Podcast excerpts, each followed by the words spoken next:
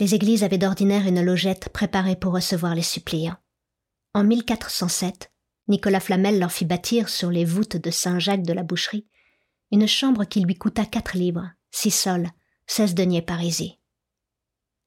À Notre-Dame, c'était une cellule établie sur les combles des bas-côtés, sous les arcs-boutants, en regard du cloître, précisément à l'endroit où la femme du concierge actuel des tours s'est pratiqué un jardin, qui est au jardin suspendu de Babylone, ce qu'une laitue est à un palmier, c'est qu'une portière est à Sémiramis. C'est là qu'après sa course effrénée et triomphale sur les tours et les galeries, Quasimodo avait déposé la Esmeralda. Tant que cette course avait duré, la jeune fille n'avait pu reprendre ses sens, à demi assoupie, à demi éveillée, ne sentant plus rien sinon qu'elle montait dans l'air, qu'elle y flottait, qu'elle y volait, que quelque chose l'enlevait au-dessus de la terre. De temps en temps elle entendait le rire éclatant, la voix bruyante de Quasimodo à son oreille, elle entr'ouvrait ses yeux. Alors, au-dessous d'elle, elle voyait confusément Paris, marqueté de ses mille toits d'ardoises et de tuiles, comme une mosaïque rouge et bleue. Au-dessus de sa tête, la face effrayante et joyeuse de Quasimodo.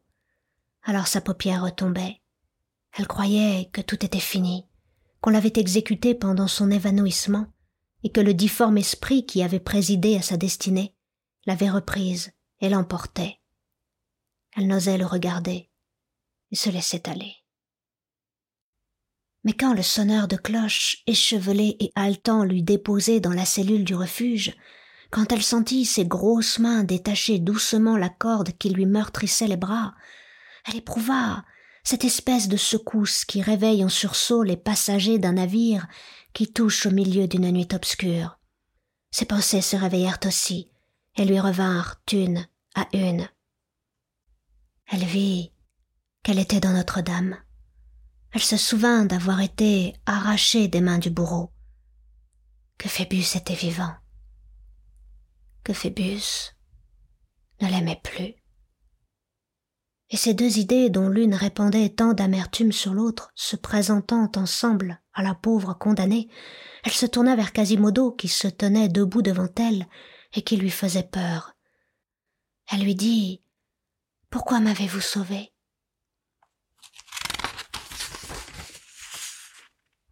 Il la regarda avec anxiété, comme cherchant à deviner ce qu'elle lui disait. Elle répéta sa question. Alors, il lui jeta un coup d'œil profondément triste et s'enfuit. Elle resta étonnée. Quelques moments après, il revint, apportant un paquet qu'il jeta à ses pieds. C'étaient des vêtements que des femmes charitables avaient déposés pour elle au seuil de l'église. Alors elle abaissa ses yeux sur elle-même, se vit presque nue et rougit. La vie revenait. Quasimodo parut éprouver quelque chose de cette pudeur. Il voila son regard de sa large main et s'éloigna encore une fois, mais à pas lents. Elle se hâta de se vêtir. C'était une robe blanche avec un voile blanc, un habit de novice de l'Hôtel Dieu. Elle achevait à peine qu'elle vit revenir Quasimodo. Il portait un panier sous un bras et un matelas sous l'autre. Il y avait dans le panier une bouteille, du pain et quelques provisions. Il posa le panier à terre et dit Mangez. Il étendit le matelas sur la dalle et dit Dormez. C'était son propre repas. C'était son propre lit que le sonneur de cloche avait été chercher. L'Égyptienne leva les yeux sur lui pour le remercier, mais elle ne put articuler un mot. Le pauvre diable était vraiment horrible. Elle baissa la tête avec un tressaillement d'effroi. Alors il lui dit Je vous fais peur. Je suis bien laid, n'est-ce pas? Ne me regardez point. Écoutez-moi seulement. Le jour, vous resterez ici. La nuit, vous pouvez vous promener par toute l'église. Mais ne sortez de l'église ni jour ni nuit. Vous seriez perdu. On vous tuerait. Et je mourrais. Émue, elle leva la tête pour lui répondre. Il avait disparu. Elle se retrouva seule, rêvant aux paroles singulières de cet être presque monstrueux, et frappée du son de sa voix, qui était si rauque, et pourtant si douce. Puis elle examina sa cellule. C'était une chambre de quelques six pieds carrés, avec une petite lucarne et une porte sur le plan légèrement incliné du toit en pierre plate. Plusieurs gouttières à figures d'animaux semblaient se pencher autour d'elle et tendre le cou pour la voir par la lucarne. Au bord de son toit, elle apercevait le haut de mille cheminées qui faisaient monter sous ses yeux les fumées de tous les feux de Paris. Triste spectacle pour la pauvre égyptienne. Enfant trouvé, condamnée à mort, malheureuse créature sans patrie, sans famille, sans foyer. Au moment où la pensée de son isolement lui apparaissait ainsi, plus poignante que jamais, elle sentit une tête velue et barbue se glisser dans ses mains, sur ses genoux. Elle tressaillit, tout l'effrayait maintenant, et regarda. C'était la pauvre chèvre, l'agile Djali, qui s'était échappée à sa suite, au moment où Quasimodo avait dispersé la brigade de Charmolus et qui se répandait en caresses à ses pieds depuis près d'une heure, sans pouvoir obtenir un regard. L'Égyptienne la couvrit de baisers. Oh Djali, disait-elle, comme je t'ai oublié. Tu songes donc toujours à moi. Oh, tu n'es pas ingrate, toi. En même temps, comme si une main invisible eût soulevé le poids qui comprimait ses larmes dans son cœur depuis si longtemps, elle se mit à pleurer. Et à mesure que ses larmes coulaient, elle sentait s'en aller avec elle ce qu'il y avait de plus acre et de plus amer dans sa douleur. Le soir venu, elle trouva la nuit si belle, la lune si douce, qu'elle fit le tour de la galerie élevée qui enveloppe l'église. Elle en éprouva quelque soulagement, tant la terre lui parut calme, vue de cette hauteur. Le lendemain matin, elle s'aperçut en s'éveillant qu'elle avait dormi. Cette chose singulière l'étonna. Il y avait si longtemps qu'elle s'était déshabituée du sommeil. Un joyeux rayon du soleil levant entrait par sa lucarne et lui venait frapper le visage. En même temps que le soleil, elle vit à cette lucarne un objet qui l'effraya, la malheureuse figure de Quasimodo. Involontairement, elle referma les yeux, mais en vain. Elle croyait toujours voir à travers sa paupière rose ce masque de gnome borgne et brèche dents. Alors, tenant toujours ses yeux fermés, elle entendit une rude voix qui lui disait très doucement N'ayez pas peur, je suis votre ami. J'étais venu vous voir dormir. Cela ne vous fait pas de mal, n'est-ce pas, que je vienne vous voir dormir? Qu'est-ce que cela vous fait que je sois là quand vous avez les yeux fermés? Maintenant, je vais m'en aller. Tenez, je me suis mis derrière le mur. Vous pouvez rouvrir les yeux. Il y avait quelque chose de plus plaintif encore que ces paroles. C'était l'accent dont elles étaient prononcées. L'égyptienne, touchée, ouvrit les yeux. Elle n'était plus en effet à la lucarne. Elle alla à cette lucarne et vit le pauvre bossu blotti à un angle de mur, dans une attitude douloureuse et résignée. Elle fit un effort pour surmonter la répugnance qui lui inspirait. Venez, lui dit-elle doucement. Au mouvement des lèvres de l'égyptienne, Quasimodo crut qu'elle le chassait. Alors il se leva et se retira en boitant, lentement, la tête baissée, sans même oser lever sur la jeune fille son regard plein de désespoir. Venez donc cria-t-elle, mais il continuait de s'éloigner. Alors elle se jeta hors de sa cellule, courut à lui et lui prit le bras. En se sentant touché par elle, Quasimodo trembla de tous ses membres. Elle releva son œil suppliant, et voyant qu'elle le ramenait près d'elle, toute sa face rayonna de joie et de tendresse. Elle voulut le faire entrer dans sa cellule, mais il s'obstina à rester sur le seuil. Non, non, dit-il, le hibou n'entre pas dans le nid de l'alouette. Alors elle s'accroupit gracieusement sur sa couchette, avec sa chèvre endormie à ses pieds. Tous deux restèrent quelques instants immobiles, considérant en silence, lui tant de grâce, elle tant de laideur. À chaque moment, elle découvrait en Quasimodo quelque difformité de plus. Son regard se promenait des genoux cagneux au dos bossu, du dos bossu à l'œil unique. Elle ne pouvait comprendre qu'un être si gauchement ébauché existât. Cependant, il y avait sur tout cela tant de tristesse et de douleur répandue qu'elle commençait à s'y faire. Il rompit le premier ce silence. Vous me disiez donc de revenir Elle fit un signe de tête affirmatif en disant oui. Il comprit le signe de tête. Hélas, dit-il, comme hésitant à achever, c'est que je suis sourd. Pauvre homme s'écria la bohémienne avec une expression de bienveillante pitié. Il se mit à sourire douloureusement. Vous trouvez qu'il ne me manquait que cela, n'est-ce pas? Oui, je suis sourd. C'est comme cela que je suis fait. C'est horrible, n'est-il pas vrai? Vous êtes si belle, vous. Il y avait dans l'accent du misérable un sentiment si profond de sa misère qu'elle n'eut pas la force de dire une parole. D'ailleurs, il ne l'aurait pas entendue. Il poursuivit. Jamais je n'ai vu ma laideur comme à présent. Quand je me compare à vous, j'ai bien pitié de moi, pauvre malheureux monstre que je suis. Je dois vous faire l'effet d'une bête, dites. Vous, vous êtes un rayon de soleil, une goutte de rosée, un chant d'oiseau. Moi, je suis quelque chose d'affreux, ni homme, ni animal, un je ne sais quoi plus dur, plus foulé aux pieds et plus difforme qu'un caillou.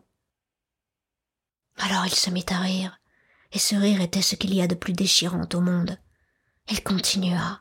Oui, je suis sourd, mais vous me parlerez par geste, par signe. J'ai un maître qui cause avec moi de cette façon.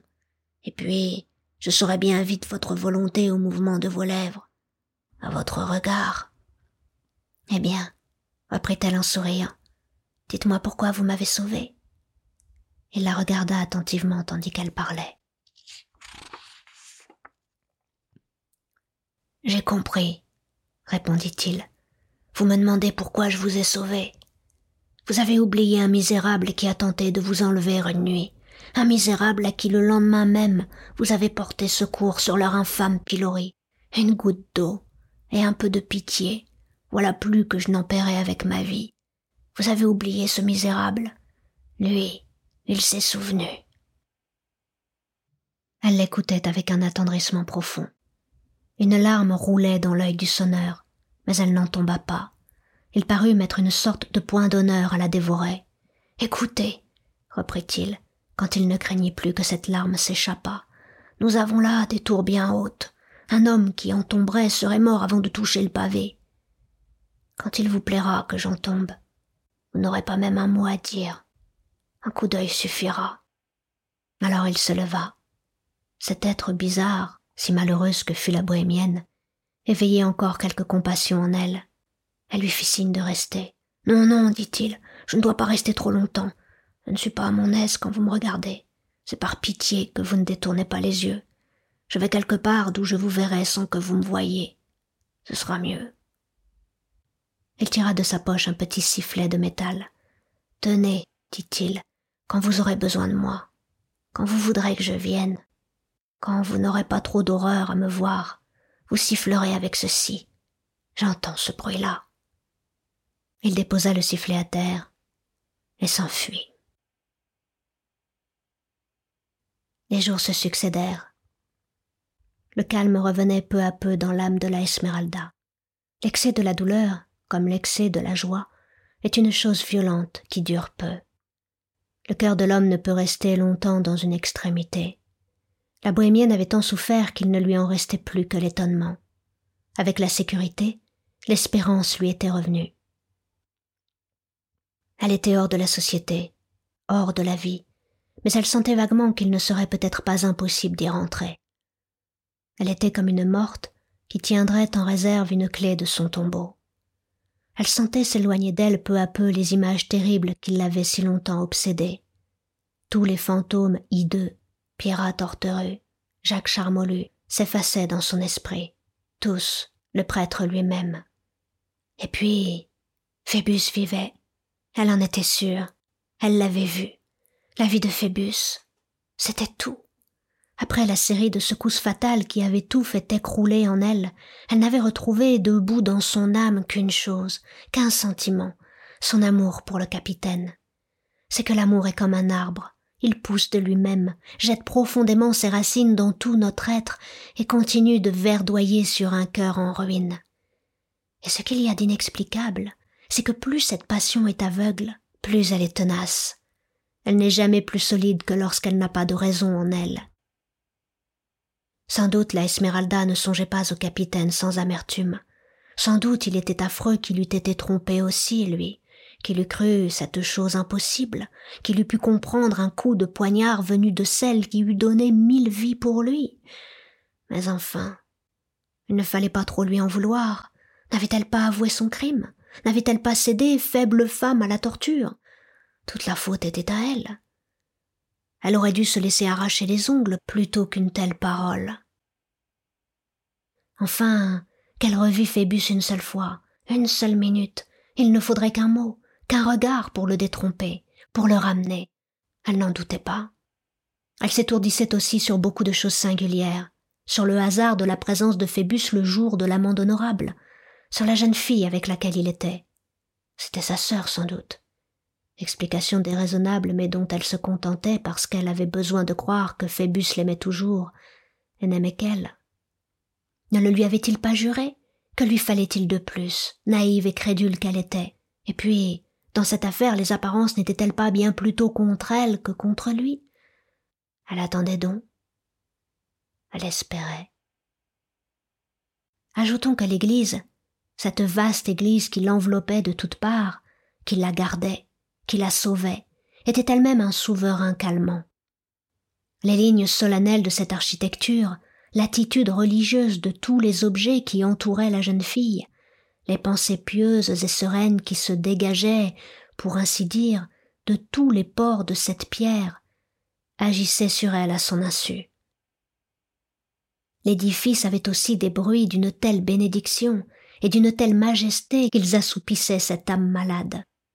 Le chant monotone des officiants, les réponses du peuple aux prêtres, quelquefois inarticulées, quelquefois tonnantes, l'harmonieux tressaillement des vitraux, l'orgue éclatant comme sans trompette, les trois clochers bourdonnant comme des ruches de grosses abeilles, tout cet orchestre sur lequel bondissait une gamme gigantesque montant et descendant sans cesse d'une foule à un clocher, assourdissait sa mémoire, son imagination, sa douleur. Les cloches surtout la berçaient. C'était comme un magnétisme puissant que ces vastes appareils répandaient sur elle à large flot. Aussi, chaque soleil levant la trouvait plus apaisée, respirant mieux, moins pâle, à mesure que ses plaies intérieures se fermaient sa grâce et sa beauté refleurissaient sur son visage, mais plus recueilli et plus reposé. Son ancien caractère lui revenait aussi, quelque chose même de sa gaieté, sa jolie moue, son amour de sa chèvre, son goût de chanter, sa pudeur. Elle avait soin de s'habiller le matin dans l'angle de sa logette, de peur que quelque habitant des greniers voisins ne la vît par la lucarne. Quand la pensée de Phébus lui en laissait le temps, l'Égyptienne songeait quelquefois à Quasimodo. C'était le seul lien, le seul rapport, la seule communication qui lui resta avec les hommes, avec les vivants. La malheureuse. Elle était plus hors du temps que Quasimodo. Elle ne comprenait rien à l'étrange ami que le hasard lui avait donné. Souvent, elle se reprochait de ne pas avoir une reconnaissance qui fermât les yeux. Mais décidément, elle ne pouvait s'accoutumer au pauvre sonneur. Il était trop laid. Elle avait laissé à terre le sifflet qu'il lui avait donné. Cela n'empêcha pas Quasimodo de reparaître de temps en temps les premiers jours. Elle faisait son possible pour ne pas se détourner avec trop de répugnance quand il venait lui apporter le panier de provisions ou la cruche d'eau, mais il s'apercevait toujours du moindre mouvement de ce genre, et alors il s'en allait tristement. Une fois, il survint au moment où elle caressait Djali. Il resta quelques moments pensif devant ce groupe gracieux de la chèvre et de l'égyptienne. Enfin, il dit en secouant sa tête lourde et mal faite. Mon malheur, c'est que je ressemble encore trop à l'homme. Je voudrais être tout à fait une bête. Comme cette chèvre. Elle leva sur lui un regard étonné. Il répondit à ce regard. Oh, je sais bien pourquoi. Et il s'en alla. Une autre fois, il se présenta à la porte de la cellule, où il n'entrait jamais, au moment où la Esmeralda chantait une vieille ballade espagnole, dont elle ne comprenait pas les paroles, mais qui était restée dans son oreille parce que les bohémiennes l'en avaient bercée tout enfant. À la vue de cette vilaine figure qui survenait brusquement au milieu de sa chanson, la jeune fille s'interrompit avec un geste d'effroi involontaire. Le malheureux sonneur tomba à genoux sur le seuil de la porte et joignit d'un air suppliant ses grosses mains informes. Oh, dit-il douloureusement, je vous en conjure, continuez, ne me chassez pas. Elle ne voulut pas l'affliger, et toute tremblante, reprit sa romance. Par degrés, cependant, son effroi se dissipa, et elle se laissa aller tout entière à l'impression de l'air mélancolique et traînant qu'elle chantait. Lui était resté à genoux, les mains jointes, comme en prière, attentif, respirant à peine, son regard fixé sur les prunelles brillantes de la bohémienne. On eût dit qu'il entendait sa chanson dans ses yeux. Une autre fois encore, il vint à elle d'un air gauche et timide. Écoutez-moi, dit-il avec effort. J'ai quelque chose à vous dire. Elle lui fit signe qu'elle l'écoutait. Alors, il se mit à soupirer, entr'ouvrit ses lèvres, parut un moment prêt à parler. Puis il la regarda, fit un mouvement de tête négatif, et se retira lentement son front dans la main, laissant l'égyptienne stupéfaite. Parmi les personnages grotesques sculptés dans le mur, il y en avait un qu'il affectionnait particulièrement, et avec lequel il semblait souvent échanger des regards fraternels. Une fois, l'Égyptienne l'entendit qui lui disait Oh, que ne suis-je de pierre comme toi? Un jour enfin, un matin, la Esmeralda s'était avancée jusqu'au bout du toit et regardait dans la place par-dessus la toiture aiguë de Saint-Jean-le-Rond. Quasimodo était là, derrière elle. Il se plaçait ainsi de lui-même afin d'épargner le plus possible à la jeune fille le déplaisir de le voir. Tout à coup, la bohémienne tressaillit. Une larme et un éclair de joie brillèrent à la fois dans ses yeux. Elle s'agenouilla au bord du toit et tendit ses bras avec angoisse vers la place en criant Phébus, viens, viens, un mot, un seul mot au nom du ciel, Phébus, Phébus. Sa voix, son visage, son geste, toute sa personne avait l'expression déchirante d'un naufragé qui fait le signal de détresse au joyeux navire qui passe au loin dans un rayon de soleil à l'horizon. Quasimodo se pencha sur la place et vit que l'objet de cette tendre et délirante prière était un jeune homme, un capitaine, un beau chevalier tout reluisant d'armes et de parures, qui passait en caracolant au fond de la place et saluait du panache une belle dame souriante à son balcon. Du reste, l'officier n'entendait pas la malheureuse qui l'appelait. Il était trop loin. Mais le pauvre sourd entendait, lui. Un soupir profond souleva sa poitrine. Il se retourna.